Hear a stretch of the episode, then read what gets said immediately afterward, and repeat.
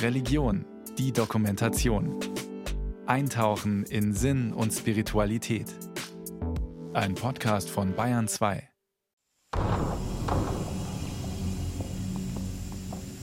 (1513) Lateinamerika. Der Priester und Kolonist Bartolomé Las Casas dringt mit der spanischen Armee immer tiefer in die kubanische Landschaft vor. Er ist Kaplan der spanischen Armee, die dabei ist, Kuba für die spanische Krone zu erobern. Auch er als Mann der Kirche besitzt Sklaven, verteidigt die Eroberung Lateinamerikas und die brutale Behandlung der Indigenen. 21 Jahre zuvor erreicht Christopher Columbus die Karibik. Der Ansturm auf den lateinamerikanischen Kontinent beginnt. In den nächsten 150 Jahren werden 80 Prozent der indigenen Bevölkerung vernichtet. Sie starben an neuen Krankheiten, die die Europäer mitbrachten, an Zwangsarbeit, Sklaverei und gezielten Massakern. Die Eroberer waren sich nicht sicher, sind die indigenen Menschen, so wie wir? Ähnlich dachte wohl auch Bartolomé Las Casas, bis er, so berichtet er selbst, im Jahr 1514 im biblischen Buch Jesus Sirach las. Er weiß, wem er vertraut und wer ihm zur Seite steht. Der Herr blickt freundlich auf alle, die ihn lieben. Er ist ihr Beschützer und starker Helfer. Ihre Zuflucht bei glühendem Wind, ihr Schatten bei sengender Mittagshitze. Die Verse veränderten sein Leben. Ihm wurde klar, dass die Handlungen der Spanier in den Kolonien grausame Verbrechen waren. Er befreite seine Sklaven und kehrte nach Spanien zurück, um dort gegen die Versklavung der Indigenen zu kämpfen. Später schrieb er über seine Jahre in Kuba, dass er dort Zitat Grausamkeit eines Ausmaßes sah, das kein Lebewesen jemals gesehen hatte oder erwartet hätte zu sehen. Las Casas vereint in einer Person die Ambivalenz des Themas Religion und Sklaverei. Ein Priester, der kein Problem darin sah, als Geistlicher Militär- und Eroberungszüge zu begleiten und als Lohn Gold und Sklaven anzunehmen. Und der in seinem späteren Leben zu einem Kämpfer gegen die Sklaverei wird, inspiriert von einem Bibelvers sowohl äh, im alten Israel, also in der jüdischen Kultur und Religion, als auch in der römisch-hellenistischen Philosophie und im Recht wurde Sklaverei schon als etwas gegen die Naturordnung oder Schöpfungsordnung, also der Natur der Schöpfungsordnung widersprechendes gesehen. Julia Winnebeck forscht an der Universität in Bonn zum Umgang der frühen Kirche mit Sklaverei. Sie hat sich die Welt angesehen, in die Jesus von Nazareth hineingeboren wurde und in der galt Sklaverei zwar nicht als der Naturordnung entsprechend, war aber trotzdem ein selbstverständlicher Teil des Alltags. Sklaverei war, so sagt die Theologin, in der Gesellschaftsordnung so verankert, dass es was ganz Natürliches ist, dass sich da Hierarchien herausbilden und dass manche Menschen zum Herrschen geboren sind und andere eben nicht. Der Tenor war, die Welt ist nicht das Himmelreich Gottes, also gibt es Ungleichheiten zwischen Menschen, die vielleicht nicht die Gleichheit aller Menschen vor Gott widerspiegeln, die sich aber auf Erden nicht einfach so beheben lassen. Und Jesus selbst? Hat er etwas zur Sklaverei gesagt? Von Jesus selbst gibt es jetzt keine direkte Aussage zu seiner Position zur Sklaverei. Das wäre natürlich ganz wunderbar, wenn, wenn er jetzt gesagt hätte, Sklaverei ist schlecht und es finden sich jesuanische Aussagen zur Sklaverei im Prinzip nur in den Gleichnissen von Jesu. Und wie man die jetzt sozialhistorisch auswerten will, das kann man natürlich versuchen, aber die kommen eher so vor, dass eben die Institution der Sklaverei ist so bekannt und so selbstverständlich, dass sie in den Gleichnissen dafür benutzt werden kann, das äh, Verhältnis zwischen Gott und den Menschen zu beschreiben. Und das hatte auch ziemlich, also aus meiner Perspektive, weitreichende Konsequenzen, dass eben in Erinnerung an die Befreiung der Israeliten durch Gott aus Ägypten, die ja dann in Ägypten Sklaven waren, das Gottesverhältnis so beschrieben wird. Also das bot sich an, aus dieser Perspektive die tatsächliche, echte, reale Sklaverei in der Welt damit zu relativieren. Zugleich haftete dem Christentum von vornherein etwas Umstürzlerisches an, weil es bestehende gesellschaftliche Hierarchien zumindest relativierte, durch seine eschatologische Ausrichtung auf eine neue göttliche Weltordnung. Es gab, so Julia Winnebeck, schon immer auch einzelne Stimmen, die die Sklaverei kritisierten, aus christlicher Überzeugung. Der Kirchenvater Augustin etwa oder andere altkirchliche Theologen wie Johannes Chrysostomos oder Gregor von Nyssa argumentierten so: Die Sklaverei widerspricht der Gott-Ebenbildlichkeit des Menschen, wie sie in der Bibel verbürgt ist. Und außerdem sei es schwer für einen Menschen, der einen Sklaven besitzt, nicht in Sünde zu leben. Was zunehmend zu einem Thema wurde, war die Versklavung von Glaubensbrüdern und Schwestern. Ab dem 12. Jahrhundert spätestens gab es die klassische Sklaverei im Sinne eines unfreien Rechtsstatus in Europa immer weniger. Versklavt wurden vor allem Menschen, die nicht christlich waren und außerhalb des europäischen Kontinents lebten. Von einer grundsätzlichen Kritik an der Sklaverei war man zu diesem Zeitpunkt aber noch weit entfernt. Es ist das Jahr 1748. Vor der Küste von Donegal in Irland gerät das Schiff Greyhound in einen Sturm. An Bord ist der Sklavenhändler John Newton. Mit der Crew des Schiffes Pegasus war er in Westafrika, wo Jagd auf schwarze Menschen gemacht wurde, die dann versklavt wurden. Jetzt auf der Greyhound ist John Newton auf dem Weg zurück nach England. Doch sein Ankommen ist ungewiss. John Newton wacht auf und hört, wie ein heftiger Sturm am Schiff zerrt. Alles deutet darauf hin, dass das Schiff bald sinken wird. In seiner Verzweiflung beginnt Newton zu beten. Wenig später beginnt der Sturm schwächer zu werden.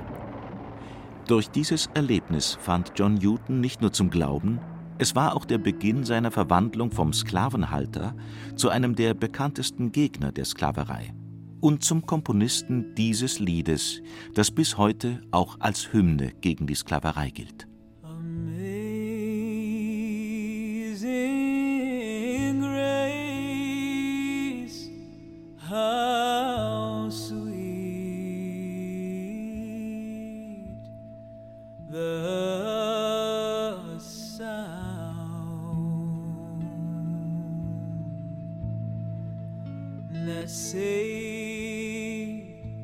That saved a wretch like me.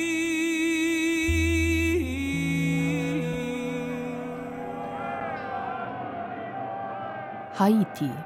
Es ist der 23. August 1791. Im Norden des Landes rebellieren Sklaven auf einer Plantage in der Nähe der Hauptstadt Cap Français. Die Aufrührer töten ihre Herren und deren Familien setzen Häuser und Felder in Brand. Innerhalb weniger Tage haben sie einen großen Teil des Nordens erobert. Am Anfang waren es 1000 bis 2000 Aufständische, nach drei Monaten ist ihre Anzahl auf 80.000 angewachsen. Ihr Schlachtruf ist Tumun Semun, alle Menschen sind Menschen. Ihr Widerstand ist nicht mehr aufzuhalten. Am 4. Februar 1801 unterzeichnet der Rebellenführer Toussaint Louverture die Verfassung von Saint-Domingue, wie Haiti damals hieß, die erste überhaupt, die explizit ausschließt, dass ein Mensch Eigentum eines anderen sein könne. Just too close to walk with thee. Just too close to walk with thee. Oh, just too close to walk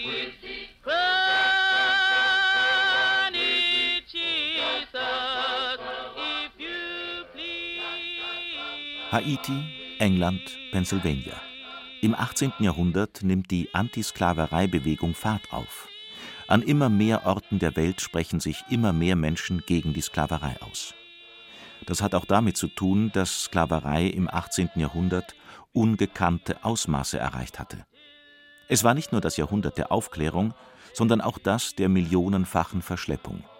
Insgesamt wurden von etwa 1500 bis zur Abschaffung des transatlantischen Sklavenhandels um 1850 an die 12 Millionen Afrikanerinnen und Afrikaner in die Kolonien Nord- und Südamerikas geschafft.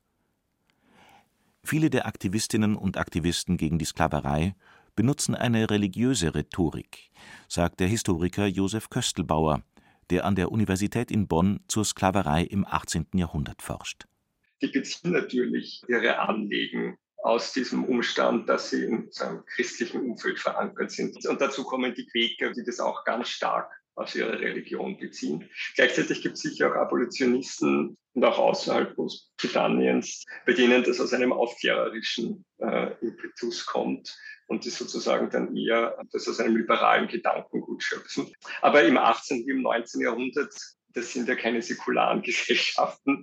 Es macht auch keinen Sinn, hier das Christentum raushalten zu wollen, argumentativ. Ähm, das blühtet den, den, dem kulturellen Hintergrund sozusagen.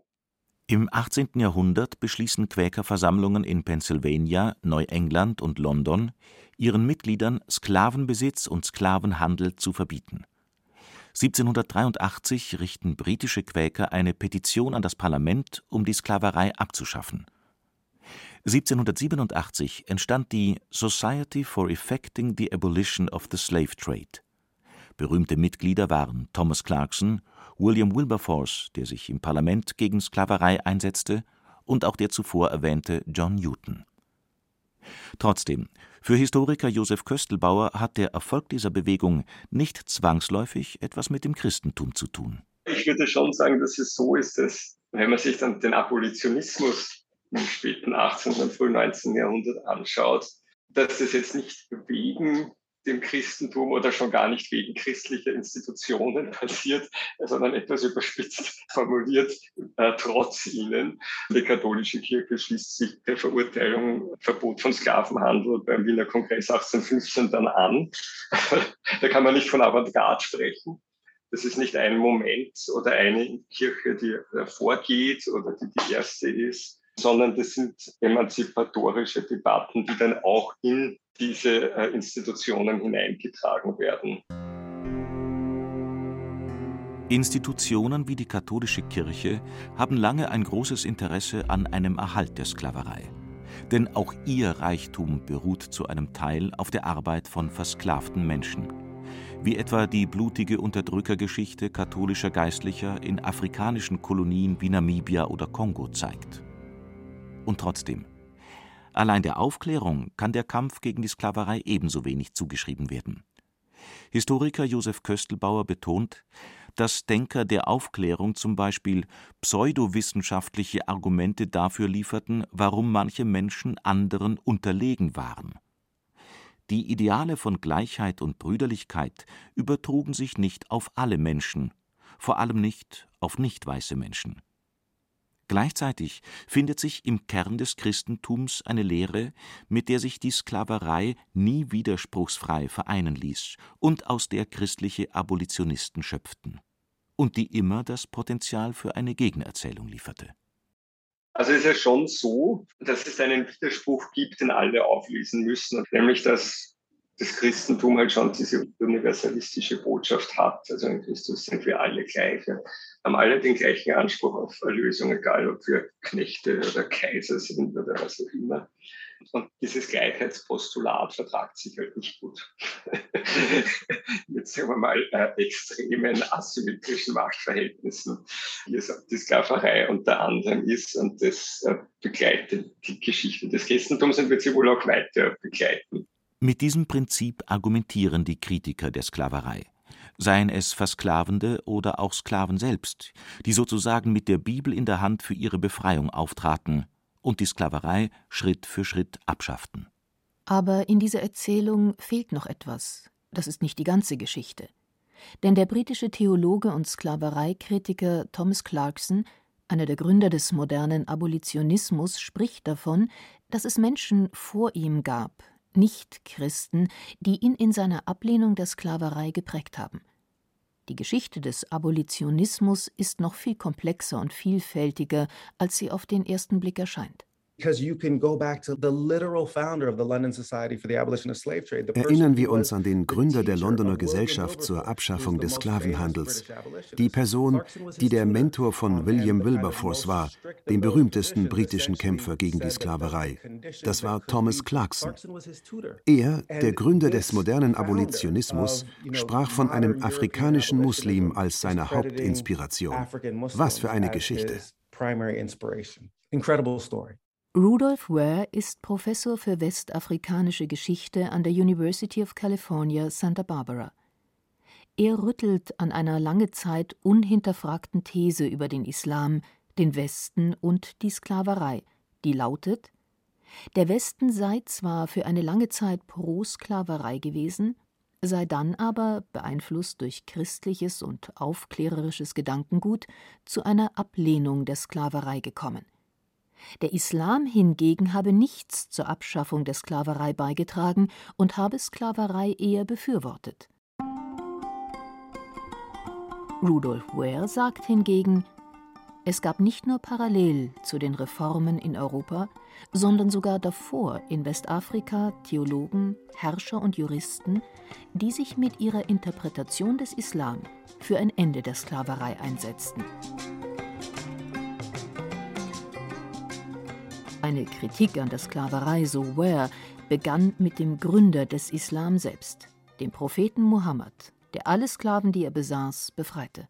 So there's this kind of, you know, level of es gibt eine muslimische Kritik an der Institution der Sklaverei von Anfang an. Die frühen Juristen des Islams etablierten ein Prinzip, das es in anderen Traditionen erst viel später gab, nämlich, dass der Mensch prinzipiell frei ist.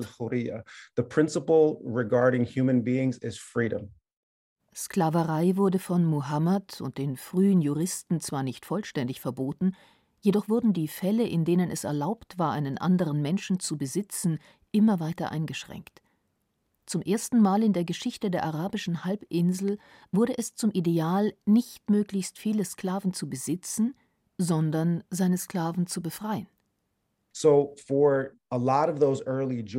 Für viele dieser frühen Gelehrten gab es nur ganz wenige Bedingungen, in denen man gegen das generelle Prinzip, keine Sklaven zu besitzen, verstoßen durfte. Manche Gelehrte glaubten auch, dass nach dem Tod des Propheten und seiner direkten Nachfolger Sklaverei generell nicht mehr erlaubt sein sollte.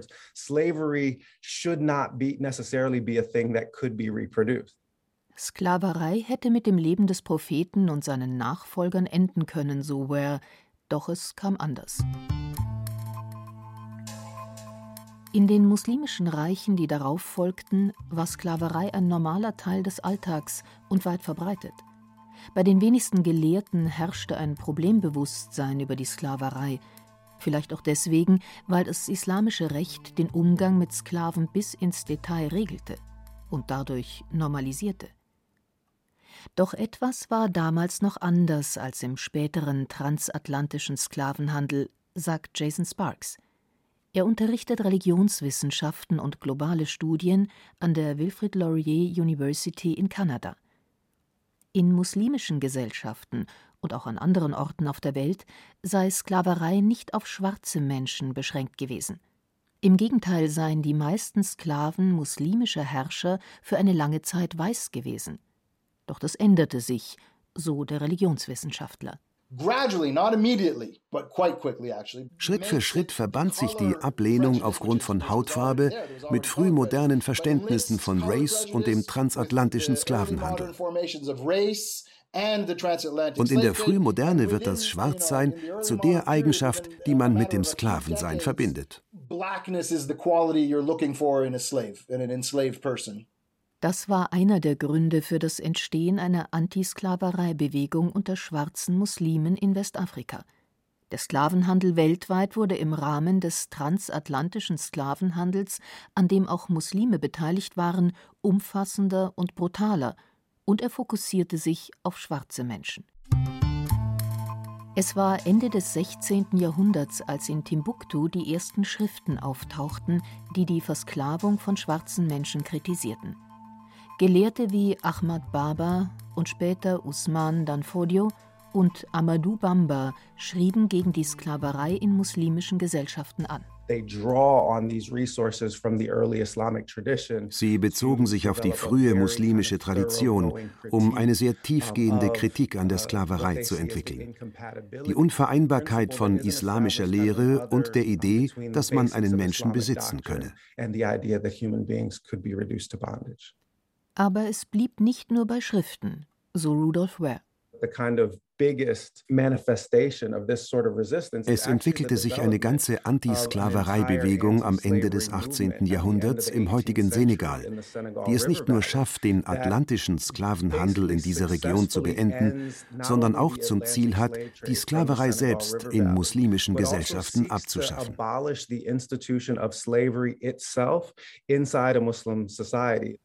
Das war unter dem Herrscher Abdul Qader Khan, der erstmals die Befreiung von nichtmuslimischen Sklaven vereinfachte. Westafrika habe seine ganz eigene Tradition des Abolitionismus, sagt Rudolf Ware, und die sei sogar ideengeschichtlich mit der in Europa verbunden. Thomas Clarkson, der schon erwähnte Gründer der London Society for the Abolition of Slave Trade, schrieb in vielen Details über die Geschichte Abdul Qader Khans. Clarkson sagt über Khan, dass der weise und gute Imam ein exzellentes Beispiel für die Abschaffung des Handels mit Menschen sei. Warum wurde dieser Teil der Geschichte vergessen? Afrikanische Herrscher, die mit dem Islam gegen die Sklaverei kämpften und damit mindestens den Gründer der historisch so bedeutsamen London Society for the Abolition of Slave Trade beeinflussten. Als ich begann dazu zu recherchieren, fiel mir auf, dass das überall in den Quellen aus dem 18. Jahrhundert steht, in Zeitungen, Büchern, Reiseberichten. Jeder wusste damals von dieser afrikanischen muslimischen Antisklavereibewegung, aber heute hat die Welt sie vergessen. Für Rudolf Ware hat das einerseits damit zu tun, dass viele Muslime schwarze muslimische Geschichte ignorierten und andererseits auf nicht-muslimischer Seite mit einem eurozentrischen Blick auf Geschichte, in der nicht Menschen wie Abdul Qadir Khan, sondern ehemalige Sklaventreiber wie John Newton in den Mittelpunkt gestellt wurden es ist nicht nur so, dass die Kolonialisierten Ideen aus Europa annehmen, sondern Ideen, Erfahrungen, Spiritualität, revolutionäre Gedanken, politische Ideen aus der Peripherie beeinflussen auch Menschen in den Zentren der Macht. Der Austausch geht in beide Richtungen. Ich würde sagen, das zentrale christliche Gebot der Nächstenliebe und die Überzeugung der Gleichheit und Verbundenheit aller Christen untereinander hat Menschen zu allen Zeiten dazu motiviert, die Sklaverei und andere Unrechtsverhältnisse zu bekämpfen. Aber gleichzeitig haben christliche Erbsündenlehre sowie die christliche Relativierung der innerweltlichen Zustände gegenüber dem Reich Gottes, auf das man wartet, natürlich massiv dazu beigetragen, dass Christen über Jahrhunderte hinweg die Sklaverei und auch andere Unmenschlichkeiten weitgehend unhinterfragt akzeptiert und leider auch davon profitiert haben. Das ist sozusagen ein zweischneidiges Schwert. Was die Theologin Julia Winnebeck hier über das Christentum sagt, kann auch für den Islam gelten. Das Potenzial für den Kampf für die Gleichheit aller Menschen als Geschöpfe Gottes ist in beiden Religionen angelegt aber es sind eben auch Argumente dafür angelegt, Ungerechtigkeit anzunehmen, etwa als das Los, das Gott für den einzelnen Menschen bestimmt hat. Swing low, sweet Viele Christinnen und Christen, viele Musliminnen und Muslime haben gegen die Sklaverei gekämpft. Mit Bibel und Koran, mit religiöser Ethik, mit ihrem Geld, ihrem Einfluss, ihren Körpern. Und doch, die Sklaverei existiert noch immer. Vielleicht nicht mehr von Staaten und religiösen Institutionen verteidigt und gerechtfertigt. Aber zahlenmäßig leben immer noch Millionen von Menschen in Unfreiheit. Der Kampf gegen die Sklaverei ist noch nicht vorbei. Da wäre es nicht schlecht, wenn sich Menschen muslimischen und christlichen Glaubens an ihre beiden Traditionen erinnern, an ihren Kampf gegen die Sklaverei und diesen fortsetzen.